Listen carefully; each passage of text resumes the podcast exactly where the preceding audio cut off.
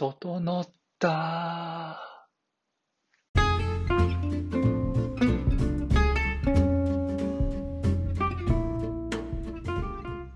い、どうも、サガステーションです。皆さん、整ってますか、えー僕はですね、えー先週は1回しかサウナ行けませんでしたね。はい。ちょっとこの土日も、えー行けなかったので、まあ明日仕事終わりにでも、えーサウナ行こうかなと思ってます。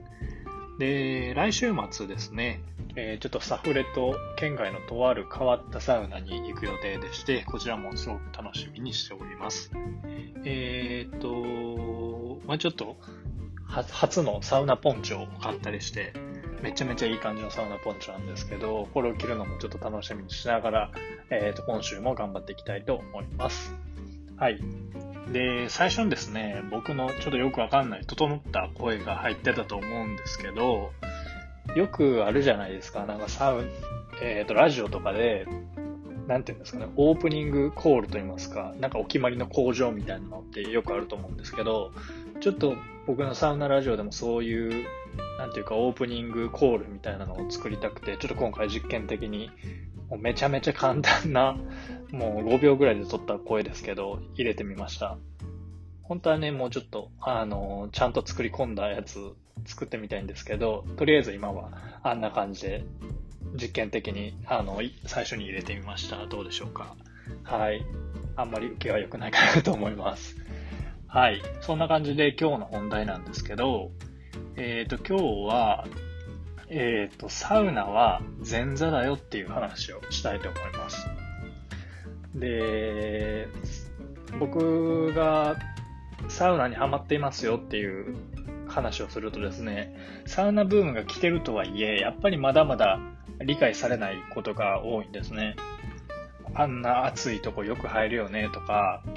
あの試しに入ってみたけど、えーサウナ暑くてすぐ出たし、水風呂入っても冷たくてすぐ出たわ、みたいな。ちょっと俺はハマらんな、みたいな意見を、あの、結構聞くんですけど、えっ、と、そういう人は、多分、サウナに向いてなかったとかじゃなくてですね、多分効果的で気持ちの良いサウナの正しい入り方っていうのを知らないだけなんじゃないかなと思っていまして、まあ僕も、あのサウナ苦手な人に絶対サウナに入った方がいいよとかって、あの無理やり進めるようなことは全くするつもりないんですけど、まあそういう正しいサウナの入り方をしてですね、あの、整いっていう体験を、あの、もし体験できたらですね、そういう苦手意識を持った人でも、もしかしたらサウナにはまるんじゃないかなと思ってます。なので、あの、ぜひぜひ今まで苦手意識を持ってた人も、あの、改めて、あの、正しいサウナの入り方っていうのを、あの、知っていただいて、また試してみていただけたらなと思います。はい。で、まず大前提としてですね、サウナ室に入って、えー、温まって、あのーまあ、冷たい水風呂に入るっていう行為自体が、あのーそんなんていうか、サウナの、あの、気持ちいいとされる行為だと思ってる人が多いと思うんですけど、えっ、と、僕に言わせればですね、あの、サウナも水風呂も、あの、メインではなくてですね、やっぱり外気浴、休憩がメインなんですよね。あの、以前の僕なりのサウナの入り方の回でも、えっ、と、少し話した話ではあるんですけど、あの、基本的にはサウナ、水風呂、えー外気浴、まあ、もしくは休憩ですね。この3つがセットで初めて、えっ、と、サウナ、僕らが言うサウナ体験になります。で、もちろんサウナの楽しみ方っていうのは人それぞれで、あの、サウナと水風呂を交互に入る人、休憩なしで交互に入る人も、あの、いますし、そういう楽しみ方をする人を否定するつもりは全くないんですけど、ただやっぱり、あの、サウナの本場であるフィンランドでも、一般的な、あの、そういう効果的なサウナの入り方っていうのは、サウナ、水風呂、外気浴を一セットにした入り方ですんで、まあ、初心者の方は、まずこの入り方を、あの、やってみていただければいいんじゃないかなと思います。で、先ほども言ったように、あの、本当に気持ちいいのは外気浴でして、サウナと水風呂は、その外気浴を味わう尽くすために、あの、やってるようなものだっていうことを、あの、まずは理解していただけたらなと思います。はい。だから、そもそも暑い部屋に入ることを楽しみとしてやってるわけではないんですよね。あくまでサウナは、あの、外気浴、気持ちいい外気浴をするための前座に過ぎないんだよってことを理解してください。はい。えっ、ー、と、まあ、僕も一番最初まだ整いを知る前の、あの、サウナペーペーの時は、ちょっと我慢しながらサウナ入ってました。なんでこんな、あの、暑いとこみんな あの、入るんかなっていうのは思いながら入ってました。けどやっぱり、あのまあ、サウナを始めて、整いを知ってハマってからは、あのその暑いサウナ自体も楽しめるようになってきましたね。はい。なので、あの最初は無理のない範囲でサウナに入って、とりあえずそのサウナ、水風呂、外気浴のワンセットをしてほしいかなと思います。で、きついと思ったら、もう全然サウナさっと出ていただいて、別に何分入ってないといけないとかもないんで、無理のない範囲内で入ってもらって、えっ、ー、と、水風呂にも入って、えー、外気浴してもらうのが、あの、いいかなと思います。はい。で、その前の放送でもちょっと話したと思うんですけど、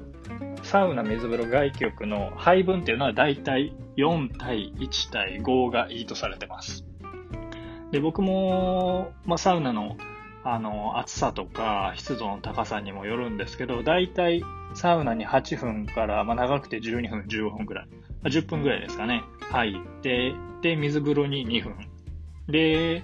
えー、外気浴で、まあ、10分ちょいぐらいっていう配分で、えー、楽しんでます。で、まあ、初めての方がそれをやってですね、あの、確実に整いっていう、あの、境地に至れるかっていうのはわからないんですけど、まあ、どっちにしても外気浴のなんていうか、ディープリラックスした、すごいなんか気持ちいい、なんか、リラックスしてる感じっていうのは、あの、体験できると思いますんで、ぜひやってみていただければなと思います。で、やっぱり、サウナにもですね、いろんなサウナがありまして、えっ、ー、と、温度だったり、湿度だったり、それから広さだったり、えっ、ー、と、あとはテレビがあるかないかとか、照明が明るいか暗いかとか、あと、ロウリュができるかどうかとか、あの、座れるとか寝れる場所があるとか、あの、いろいろ、あの、サウナと一括りに言っても、いろんな特徴のサウナがありまして、そういうサウナにハマってからですね、その、サウナの良さが分かってきてから自分好みのサウナを探してみるっていうのも楽しいんじゃないかなと思います。で、先ほどもちょっと触れたんですけど、あの、サウナにハマって今となっては僕も、その、暑い部屋に入るっていう、サウナ室に入るっていうこと自体も、あの、しっかり楽しめてます。はい。で、まあ、僕が考えるサウナ、まあ、サウナ室に入ることの、あの楽しさ、気持ちよさなんですけど、えっ、ー、と、まずは、あの、やっぱり、サウナ以外では、あんまり体験できないような滝のような汗を出すことができるっていうことですね。これで老廃物がなんか体の外に出てってるような気持ちよさっていうのはあります。あとはサウナ室の中だともう完全に何て言うかスマホとかそういうのから一切離れて自分の内と向き合う時間っていうのを作れるんですよね。特にテレビとかがない静かなサウナで、照明の暗い暗いサウナだとかだと、なおさらなんですけど、そういう、まあ、ある種の瞑想みたいな感じで、すごい、まあ、暑い中でも、あの、落ち着けるというか、えー、そういうのを楽しむこともできますね。はい。なので、まあ、無理やりサウナに、あの、ハマってくださいっていうようなことを、言うつもりは全くないんですけど、あのー、サウナに今まで苦手意識を持ってた方も、サウナ、水風呂外気浴っていう正しい、あのー、サウナの入り方を実践していただいてですね、ぜひまずは1セットでもいいんで、あの、正しい入り方でサウナ、あの、体験していただければなと思います。そしたらもしかしたら良さが分かっていただけるかもしれませんので、はい。えー、それを続けていっていただいて、いつかおそらく整いっていうのが分かる時が来ると思いますんで、あの、興味がある方はぜひやってみてください。はい。えっ、と、ちょっと、なんていうか、あの、一筆書きの話になってしまいまして、結構内容がごちゃごちゃしてたかとは思いますが、えっ、と、今回はこの辺にしたいと思います。それでは皆さん、良い整いを。